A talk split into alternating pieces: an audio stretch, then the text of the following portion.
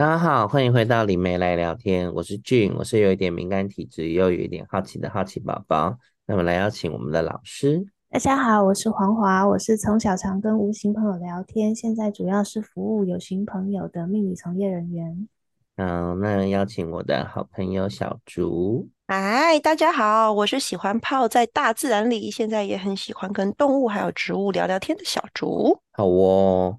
我们今天来聊一下，就是我开发了一个新的技能，好了，对，就是去可以去看到一些朋友的元成功，但我把它取了一个新的名字，叫做 Link 主攻。嗯，因为我觉得坊间的我我自己的想法啦，因为我发现坊间很多元成功有很多流派跟系统，我怕。名字跟大家撞在一起，我就是也很难一时说明的很仔细。对，所以我就想说，就 link 我们的祖，就是比较原始的那个灵魂房子好了，link 主公。嗯，好哦，那呢？要怎么进行呢？是你们问我问题，还是 我自己要先讲些什么呢？还是我们先来讲解一下 那个元成功，或者是灵魂夹层之类的。灵魂的对灵魂夹层的概念，啊、之前一直说要讲，没有找到机会讲。对啊，嗯，就是大家对这个东西应该都还蛮模糊的吧？到底自己的元成功到底是是在多位？嗯。嗯还在上面吗？嗯、还是在下面吗？在左边吗？还是在右边？还是在跟自己的平行时空里啊？我我其实对于平行时空这个东西的理解跟大家不不太一样，就是我觉得那个叫多重维度，那个不叫平行时空，嗯、就是在我们的现在所看到的同一个空间里面，有很多叠加的不同不同的维度，嗯、然后这个不同维度它都有不同的频率的波段。然后，那呃，就是有比较接近人家说什么十一维度、十二维度的那个部分，并不是说它在很高很高的宇宙外面，而是说它其实在这一个空间里面，它是属于比较高频的波段，是这样子的。嗯、然后，所以这样想，大家就可以理解，就是一个空间里面它可能同时存在很多频率的呃能量，然后呢，有那个比较高频的、中频的、低频的，那越接近物质界就是越低频的。嗯，然后，然后呢？那有接，然后那接近物质界里面也有一些纯能量的东西，那种能量的东西呢，就会比较跟物质界是联动的。嗯，然后所以呃，我们我最近常跟在课堂上讲这个概念，我觉得讲这个概念，大家就理解度就会比较高，就是说。嗯，就是我们在现在看到虚拟世界，就在网络的世界，看起来这么的丰富多元，对？那么的多彩多姿。可是事实上，网络的世界它只是由零跟一两个数字去进行编码，我们就可以看到这么丰富的这个二 D 的世界。嗯、然后，那那所以说，在我们所在的这个现实世界，事实上也是用不同的模板作为编码去凑出来的。嗯，然后那我们的这些编码是存在于能量界，因为每一个编码它就是代表一种宇宙的运行的法则，就是宇宙有阴跟阳两种能量，嗯、然后这个能量的运作的方式，第一个最原始的方式叫第一法则，然后二三四五六七八九。然后一到九再加上零所代表的混沌，所以呢，就一共这十个数字，然后就是九，一到九加上混沌的这几个数字，然后去做那个能量的编码，然后那编码出来了以后，然后就是在在那个呃怎么说，在能量界它已经成型了以后，它就会吸引物质界去产生相对应的现象。嗯，然后例如说，能量界呢有一个爆炸的能量蕴积在这个角落，然后可是等到有一天因缘具足的时候，然后这个地方就会产生一场爆炸。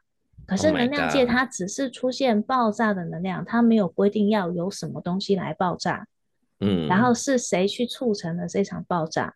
是这样子的。所以能量界它只是它它有点像是，你就想象它是现实界的重叠，只是它运作的速度比。物质界块，所以用这样的方式去理解的时候，大家就会比较了解为什么我们会说有一个灵魂的家那家是什么？是在天上还是在什么？其实不是，它就是在我们的灵魂。然后我们灵魂跟肉体是同时同步的，但是我们的灵魂有另外一部分是比较高频的、高维度的部分。然后它也是同一个灵魂，嗯、但是我们的灵魂里面。有低维度的就比较接近肉身，然后也有高维度的灵魂波段，嗯、那它就会出现在不同的维度空间。所以呢，我们会形成这个东西叫做呃，就是一个意识的夹层，一个能量的夹层。嗯、然后在这个夹层里面呢，就是它会，我们如果去看它的话，我们会看到一些现实世界的预言。嗯、然后呢，它可能是会用比较寓言故事的方式、象征性的方式去把它具象化。所以呢，虽然说坊间有很多什么呃，看什么元成功，但是说实在，不同流派甚至不同老师去看到的元成功，他可能并不是在同一个维度上。这个因为跟老师本身的灵魂的波频有关，我的波频就是在这一段，所以当我可能学一样的。呃，学一样的技术，学一样的那个呃引导的顺序，可是我看进去，我看到的那个空间跟另外一个人看到的，我们可能不是在同一个维度，嗯，然后所以像有些人他看到的会比较久。以后才发生，有一些看到是很短暂，很快就要发生。那这个东西不是谁比较厉害，而是因为他的灵魂波波平比较能够接近越高维度的世界的时候，他可以预言的更久。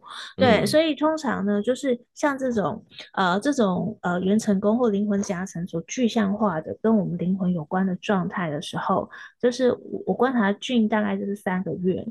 嗯，就是他看到征兆以后的三个月以内，就会发生现实世界相对应的事情。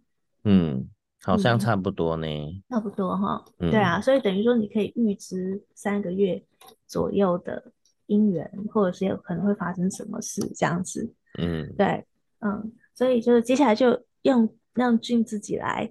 介介绍一下，因为我自己其实是看不到，我都是听他讲，嗯、然后我再针对我的理解观察去，啊、呃，去去去那个呃验验证我的经验这样子。那你觉得，嗯、呃，你看了这么多元成功，你印象最深刻的，或者说你会觉得好像更有那种啊、呃，我看到了迹象以后，然后很快就验证的这样的实力有没有？就是可以跟大家分享一下。嗯，好，因为我觉得不要牵牵扯到一些人的隐私，以上我都不会说出是谁。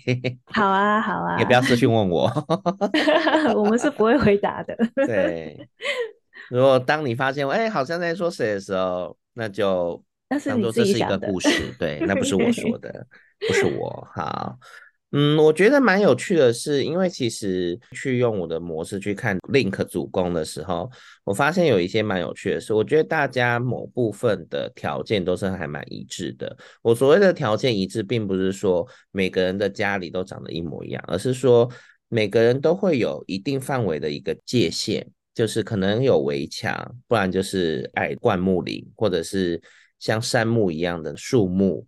它都会把属于你灵魂房子的范围，它会有一个地界，就哪里是属于你灵魂房子，哪些不是属于的。那也有一些人的灵魂的房子比较多一点保护层，它就会有一些屏障，或者是类似风沙的东西，或者是会有一些虚假的假象先挡在前面。那我觉得这个都跟当事人的一些个性会比较像。那我看到蛮多的是，如果他的地界是非常比较圆润的，那其实这个人相处起来是还蛮舒服的，就不会有太多的棱棱角角。但有一些人的地界是很方正的，就是真的是垂直九十度的那一种哦，就是很方又方又正的那种。我就发现说，他本身。跟人的相处，他其实有自己的一把尺。他在看人或者是看事情的时候，他都有自己的一个规范。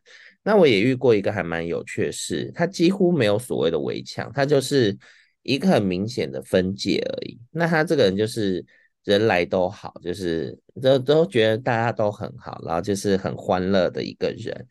那也有的人的地界是比较像是。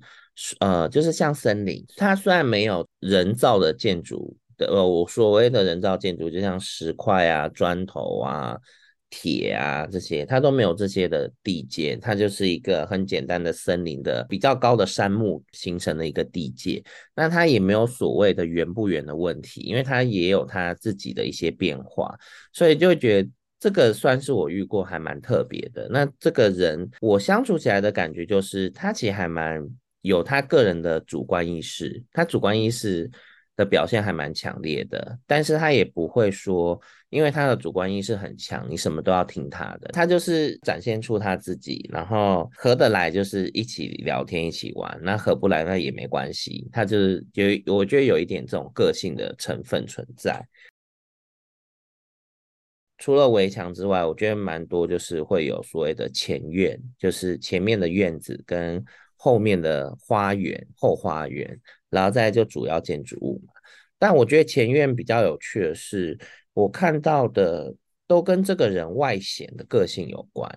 就比如说有些人就是一样，就是很很规规矩矩啊，你要到我家里来，就是要走走三个不同的院子，你才会到我家。然后每个院子有不同的东西，比如说 有的就会有凉亭呐，就好像可以在这边喝茶，可是凉亭里面放的是一盘棋。感觉就是你你来，如果你这盘棋下不出来，好像我们的缘分可能就到这一个院子就结束了。要考试就是了。对，然后越到后面的院子就会有不同的不同的一些不同的考题吗？呃、也不算考题吧。嗯，我觉得会比较像是不同的个人风格跟呈现。对啊，那有的人的院子前院就还蛮大的，然后每个东西都是。都是很都是可以观赏用的，就可能有一片花园啊，然后接下来就是会有类似就是晒一些植物啊花草的那个的院子，然后再来不一样的东西。我觉得这个都跟每个人的那个个性有关。那当然房子里面就是跟屋子里面，我觉得。我觉得之后再讲好了。那我会觉得蛮有趣的是，光前院跟后院，其实它还蛮多不同的能量上的一些变化跟指示，会产生类似季节或者是天气状况。那如果最近，呃，这种天气状况它象征的是什么？我觉得跟当时的呃那一阵子的主要情绪有关。像有的可能就是天气阴阴的啊。然后就觉得，哎，这他就是好像最近不是一个很开朗的状态。那有一些的状况是可能会甚至到下雨，就会觉得说，哎，他本身的情绪可能最近有遇到一些事情，他心情其实是还蛮受影响的。那当然也有那种就大晴天啊、春景啊，然后樱花盛开啊、落英。缤纷，那觉得，哎，他最近好像有什么令他开心的事情会发生，对，喜事上头。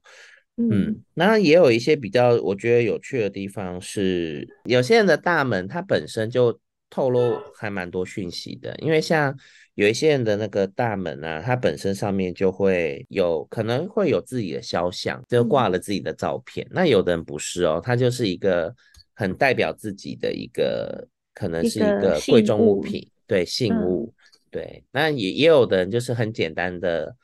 也是自己的肖像，可是他的肖像就比较特别，比较像是简单的线条画。可是你一看这个线条画，你就可以认出来他是谁。然后我觉得这个就也跟当事人的个性就还蛮息息相关的。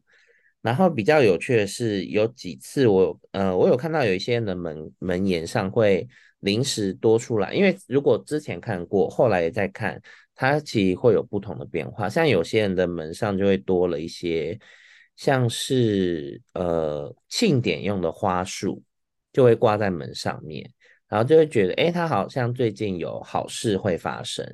然后也有的人是在那个门的屋檐上会有一些鸟巢，就临时逐渐的一个鸟巢，然后里面也会就是也会看到有鸟蛋，然后就会，但鸟蛋的寓意还蛮特别的是，它未必百分之百都是好事。它可能要看它那个彩蛋出来是好的彩蛋还是坏的彩蛋，嗯，而且有时候可能有蛋之后并没有鸟要去孵它，这个也是有可能的，就是那个抛弃蛋的那种妈爸妈的，对，抛弃蛋，那我也不知道它会不会孵化，因为那个都要持续观察我才会知道结果，对啊，那也有的人就是天气变化很剧烈啊，就会觉得，哎，他当下好像正正，或者是他接下来要准备面临一些还蛮大的一件事情。对啊，我觉得这个是还蛮有趣的啦，就是我觉得光从看每个人的呃院子、前院跟后院，还有围墙，就我觉得就可以获得蛮多不同的讯息。嗯，那也有的人的那个屋子就是比较戒备森严，你就感觉会有监视器在附近的感觉，甚至还会有那个它里面会有活人哦，就是我所谓的活人，并不是像我们这个实体活生生的人，而是说，因为有些人的那个灵主公，他灵魂的房子里面，他会安排有点类似 NPC 的角色在帮他做事情，哦、嗯，那那些人你。假设你要去问他事情，他其实是答不上来的，他只会回答很简单的句子。嗯、那有一些是他就是真的是灵魂上的一个人物，然后出现在这个人的灵魂房子，哦、是是对，有可能 是灵魂上的家人，又或者是灵魂上的好朋友。嗯，然后他有的就会讲说，就是就是他来帮忙看着一下，因为嗯，就是他可能最近。就可能他他也不会讲，有的不会讲很明啦。他可能就说最近他觉得需要来帮他，就是顾前顾后，对，他就会出现。嗯，对，嗯，所以还蛮有趣。那我也看过，就是整个家里很热闹，就三十几个人 超热闹的。然后我一去的时候，嗯，那一些是也是活着的人，是不是？也是活着，他每个都有自己的个性。对啊，oh. 然后一去就很热情的邀请我进去啊，然后就是跟我就跟我介绍这是什么啊，这个是什么？好可爱。这是哪里呀？啊？然后每个人都是话都很就是很热情。对啊，然后我也觉得可能我灵魂上跟他也有一些渊源吧，不然他们不会对我这么热情。啊，对，对啊，你也是伙伴之一，有资格参加宴会。对对对，然后就跟我介绍，啊，他们这里在干嘛，然后什么的，啊，然后当然也会跟他沟通一些当事人比较在意的事嘛，比如说我就会去看一下他厨房的那个柴柴米跟水。柴哎，才缸、米缸跟水缸的状况，嗯、然后有时候问他们一些问题，回到得到的回应也很可爱。比如说，我就说，哎，你，我说他本身水缸还蛮多的，但米缸很少，哎，怎么会这样？我说，你你们可以协助他。就是帮他填满或者是调整嘛。他就说，为什么要米？我们这很多水果啊，水果不行吗？然后就拿很多水果给我看。我就说，可是他现在是人，他现在跟你就是那个灵魂状态的样子不是不是一致的，是人在这个社会上就需要。务实的一些钱去流动，去创造新的能量或干嘛的，所以那个对他很重要。哈哈、嗯，真的哦。嗯、然后你 你这个时候稍微需要跟他沟通一下，嗯，然后要说服他，这个真的对他很重要。帮、嗯、忙。对，因为他其实是有能力把他们收集回来的那些，就是什么果实啊，嗯、再变成就是。一些需比较需要的能量的状态，嗯、他们其实是做到，嗯、可是我发现他们有时候做一做就忘记了，就继续去做他们原本的工作，继续收集果实。对啊，所以我现在也在研究，就是如果看过呃，依照我的方式看过的人，看有没有什么方式是让他们可以随时回去去观想自己灵魂的房子的状态跟调整。嗯我觉得这个对他帮助会比较大啦，嗯、对啊、哦，所以你要绑定一个入场券给他，让他可以用一些冥想的方式去看诶。对，所以我还在研究要怎么做会比较合适。对，嗯嗯嗯，而且我也觉得我需要我的其他的朋友一起帮忙，因为像我跟小竹还有我们嘉文上呃前几集有来录音的朋友，嗯、我。我们三个人的波频是还蛮还蛮容易在同一个同一块的，因为像之前我跟小竹认识的时候，我们那时候是参加一个日本的冥想协会的一个活动嘛，然后我们那时候常常很奇妙哦，我觉得我们之后这个也可以开一集来聊，因为太奇妙。我们常常就是去活动现场，就只是想说，哎，大家在这那。我工作告一段落了，我就买了一些点心，想说去现场看看大家，然后干嘛？就一到现场的时候，就会有几个人说啊，你来了，我们刚刚正在说你，然后呢，就是说你跟谁去帮忙做某件事情，我就跟他，我就跟我就跟小竹就会两眼相看了一下，然后想说发生什么事，超懵的好不好？一进去就被呼唤，对，然后我们就一起去执行一些任务，然后比我觉得之前我觉得有时候跟人家聊我们在做什么事，我没办法很。我没办法很笃定去跟人家讲，是因为有些人可能会讲说那些都是你脑海想出来的啊，那又不是同，就是又不是真实的。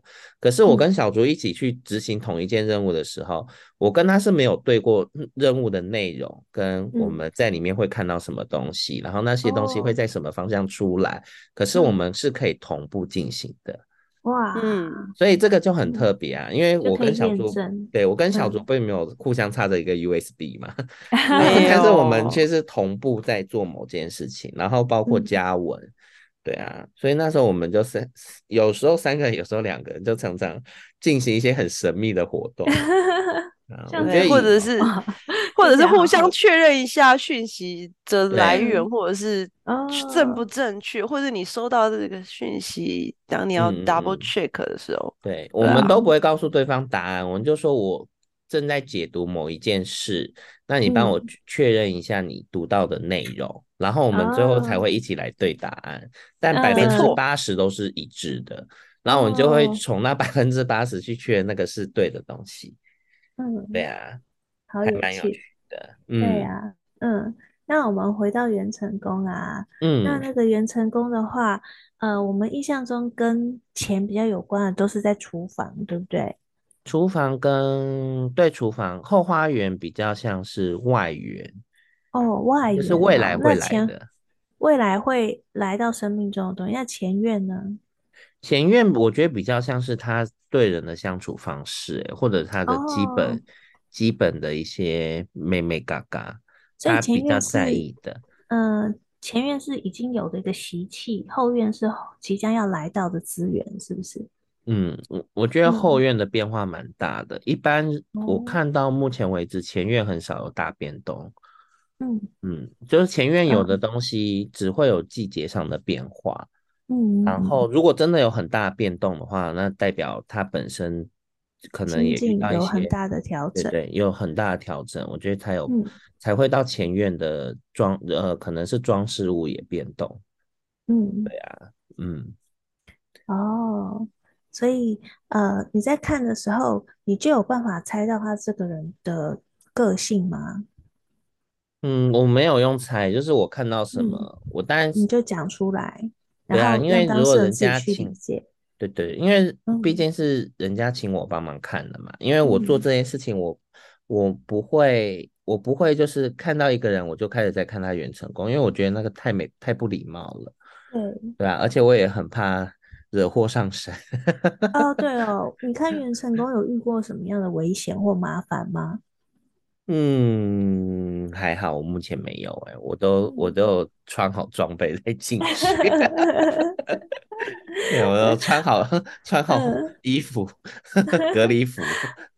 因为 Gin 在我们的那个纯粹的灵魂蓝图的水洗工作坊是有开一个那个 Link 主攻的水洗课，然后就有时候他讲一讲就会让学员分享嘛，然后就有一个学员分享，我觉得印象很深刻。他说啊、呃，有一个老师帮他看元成功，说进去的时候遇到那个忍者，嗯。攻击他，然后攻击他，就很狼狈的就跑出来。嗯，当然我我我也觉得那个还蛮微妙的，对，但我也希望我不要遇到。对啊，对啊，因为我觉得那个有点太太太特别了。嗯，说有人追杀他，就很匆忙的跑出来，然后我们就觉得说，哇，原来做这一行也是高危险行业。哦，对啊，而且我其实还蛮讶异的，就是。如果是准备好的状态，怎么还会发生这种事情？嗯，对啊，这样不是很像那个吗？你 设了一个局。嗯，我觉得有些人敏感度比较没有那么高，或者说有一些呃通灵的朋友可能会太高估自己的能力。嗯，就是说他在走的时候，他会啊，我反正我看得到，我就随便进去走走逛逛，然后随便窥探这样子。嗯、因为你本来就不是这种个性的人嘛，嗯，你就会去之前进去之前会问一下，然后进去之后呢，嗯、就是你会感觉状况不对，你就会撤出来嘛。应该是说有些人是真的还蛮，应该说有，我觉得有两个状况是，呃，我们现在生活是在地球上的人觉得，哎，我准备好可以看了。可是他的灵魂不见得想让其他人看这件事情，或者是他觉得时机点还没到，oh. 又或者是他可能觉得你这个场合并不是一个很安全的场合，因为以下资讯可能我不想再让第三个人听到，oh. 所以他可能就会拒绝这件事情。嗯嗯，我发现会有这件事存在。嗯，会。那所以如果真的想请你看，最好是约一对一单独，对不对？因为可以预防这种。不给看的状态，对。然后另外一部分是我可能也会先问对方，就是我能不能先做事前准备。我所谓的事前准备是，我先获得他的允许，然后我会告诉他我大概在哪个时间点会先去看。那原因是因为我希望把看的内容也整理出来，让他们比较好吸收，而不是我嘴巴一直在说，然后他们要那个那个叫什么，写字要写很快。对，速记，我觉得这样太累了，而是说，我看到我能不能先准备好一一些资料，然后正式面谈的时候，就是我可以把手边的资料也同时跟他讲完，然后再把资料给他。然后未来如果真的有需要服务到帮他调整原成功的部分，那就之后再约时间。对啊，嗯，对啊，主要是我还是觉得他自己要先。厘清一些部分啊，然后再决定我要不要里面做一些微调整，对啊，我也听过坊间有些老师一就是你去看就很热情哦，你这边要修哦，我帮你弄好了。下一句是我帮你弄好了，这样很惊讶哎，就没有措手不及，没有准备。有啊，然后就想老师你帮我修了哪里？我的天哪，我突然觉得我衣衫不整。就是觉得很赤裸啦，我不是说什么奇怪的事情，嗯、而是说我突然觉得我好赤裸，嗯、瞬间就被修那个哪里被那个调整被修剪了，被调调整了。对啊，就跟那个父母带孩子去公庙，说哦，这个会有桃花，剪。念大学以前不准有桃花，剪，随便把它剪掉。哎、欸，我我大学同学就真的有发生过、欸，哎，他说他带他去哦。对啊，他说他国高中人缘超好的，然后爸妈就带他去公庙，就说哦，你这个小孩子桃花很旺啊，什么先剪剪光，大学后再说，然后剪光之后，万一长不出来怎么办？也也没有，他大学也是就也是都固定有交男朋友 不是啊？我觉得这个真的剪了也，如果他是天生本来就是有呃可以吸引很多人的这种能量的磁场，你。是要怎么剪啊？我其实没，我一直都觉得这件事情是很神秘。比如说你去庙里面，他就说啊，你要嗯、呃，我老公会外遇，然后你要呃那个什么斩斩桃花，斩桃花什么夫妻夫妻和好扶正啊，还是什么的，我都觉得好神秘哦。对，我 也觉得很疑惑。我说，假设这个人真的就是他，就是这辈子一定会碰到这些人好了，或者他本来灵魂的设定就是他是一个。呃，比如说他就是很有人缘的人，嗯，对。那我觉得这是不是 很神秘啊？这种干预其实很不好，就是等于说他这辈子设定的灵魂剧本，我们硬生生把它掐断，嗯、然后呢，那他下辈子就要再补修，而且你掐断了之后，会影响到那一些前面跟他约好的人。哎、欸，还是说他八十岁会在补休？嗯、就八十岁的时候，瞬间桃花超旺的。我就是你要问你要确定，你要确定他国小的同学也有到八十岁好吗？八十岁的时候还好啦，最怕是成家小孩还小的时候，这个时候来就最困扰了。不是我的意思是他，那你要确保那个人可以活八十岁吧？就大家都很长寿，对啊，就是好像大家都很长寿这样子，对啊，那你要确保他，不然不是惨了嘛？现在很多人都就是可能真的，因为你看像那种什么 COVID-19 说走就走，然后哦，真的，对啊，那你要怎么样去？或者是他真的就是出了什么交通事故或意外，那他可能就必须要，就他真的就要下辈子才会再碰到他了。对呀、啊，所以他的功课要再多做一次。而且对方还会有怨哦，对方会有怨怼哦，会觉得就是会你牺牲了我们之间的承诺，然后害我就是找不到对手，然后耽误了我的人生进程。啊然后可是捡的人不是我呢，可是因为你，你可以去找师傅吗？可能这他也没有办法啊，因为你爽约的人是你呀、啊，对不对？Oh、他的怒气这样对这个还是他，还是他可以说，你可以去找我爸妈。当初我也不不愿意。其实这种，而且我那时候未成年。对啊，这种情况啊，就是你强行改他的命啊，就是产生的这种怨怼的能量，其实都会纠缠过来。然后，因为对于那个被爽约的人来说，你等于是拿我们之间的约定去换你的前途嘛。对不对？哦天哪！哎、啊，如果他那时候考试又考得普普，没有到很好的话，那不是得不偿失？对对啊，所以捡桃花干嘛？然后学业也不会变好啊，就没有那个福分念书，干嘛一定要强求？对啊，他搞不好结交这些人，这些人都会帮他带财，不一定啊。对啊，我也这样觉得、啊。四十岁的时候遇到前男友，前前男友已经飞黄腾达，就给他一个什么、啊、呃求财的一个。机会，对不对？对啊，他可以变成什么百万富翁，然后被你搞的，他现在对啊，两袖清风东西，两袖清风，两袖清风，这个这个比喻的还真好。哇，如果是这样的话，肯定会肯定会有怨恨的吧？就是哇，我当初跟这个。人如果在一起，我现在就就好好过得好。我现在在这边演这这个，好像好像下辈子还要重来，然后还累得跟什么一样。嗯，哎呀，可但我觉得事情既发生，我觉得有可能也是灵魂巧妙的设定。嗯，对啊，既然会成立的话，如果不是灵魂设定，那应该成立不了才对啊。嗯，对啊，我其实一直都觉得，就是如果真的捡这些事情真的有办法解决的话，那应该就不会有人会离婚，或者是就不会有人外遇啦。嗯、可是我跟你说，最近类似的那种法术的那些讯息啊，就比如说什么夫妻重合啊，或者是或者是什么，甚至甚至有一个我看到超狂的，他就写说。嗯同性同性也可相吸的那个爱情符，然后我就想说，这是什么可可怕的东西，然后还夸胡说，就是直的也可以帮你掰成歪的。我想说这什么鬼？我整个就觉得好厉害哦。然后重点是我周围就是会有一些朋友在讨论类似的事情的时候，他们甚至有些人有动了想。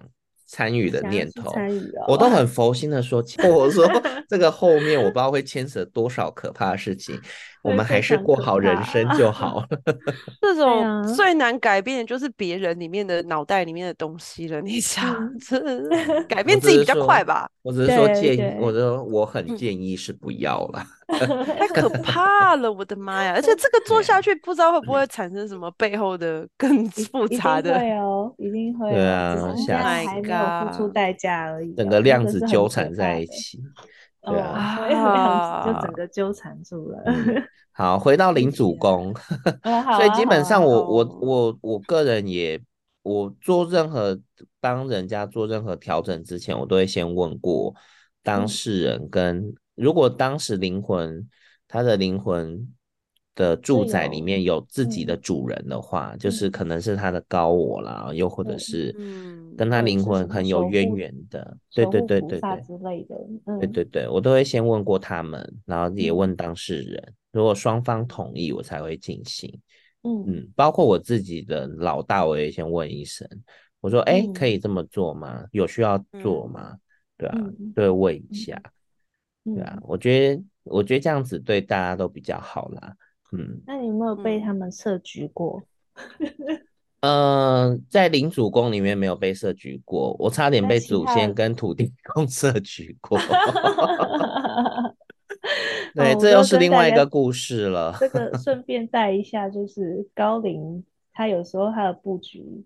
跟我们想象的不太一样哦，真的，他们是有巧妙的安排的，嗯、对，非常巧妙的。嗯、只是说最后他兜回来之后，你就会了解他一切的动机都是出于为你，真的是呃你需要的。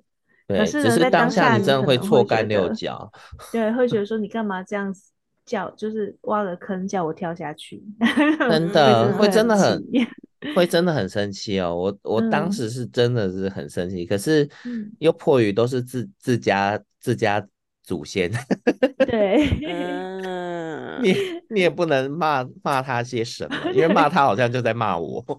对啊，所以我会建议说，大家留个心眼，你跟这些高我沟通的时候。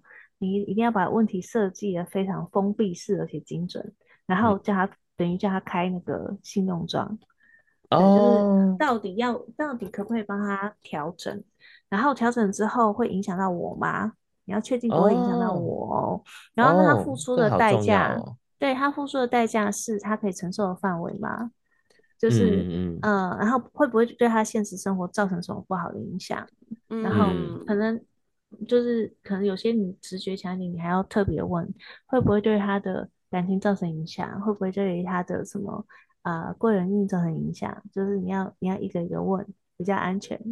哦。然后他如果说会会有，如果他都没有造成影响，这也是有问题的，代表他骗你，哦、一定有牺牲一个去生成另外一个，因为能量守恒嘛。那这样我好难做事哦。他总要有一个是被。下降的，然后才去换那个东西出来啊。嗯，老师，我们下一集可以讲有一个案例是帮他的卧室做某个小调整，嗯、然后瞬间他的那个他跟亲密关系的变动就就剧烈剧烈变剧烈变化，剧烈剧烈是什么？剧烈？什么是剧烈？物以类聚吗？找了很多同好都挤进来，那也太嗨了吧！每天都在开 party。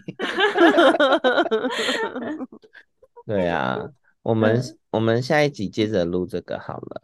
好啊，好啊，对啊，让大家更完整一点。对呀，这一集就先到这里，因为时间好像看起来也差不多，对不对？对对，那我们就先跟大家说声拜拜。拜拜，拜拜。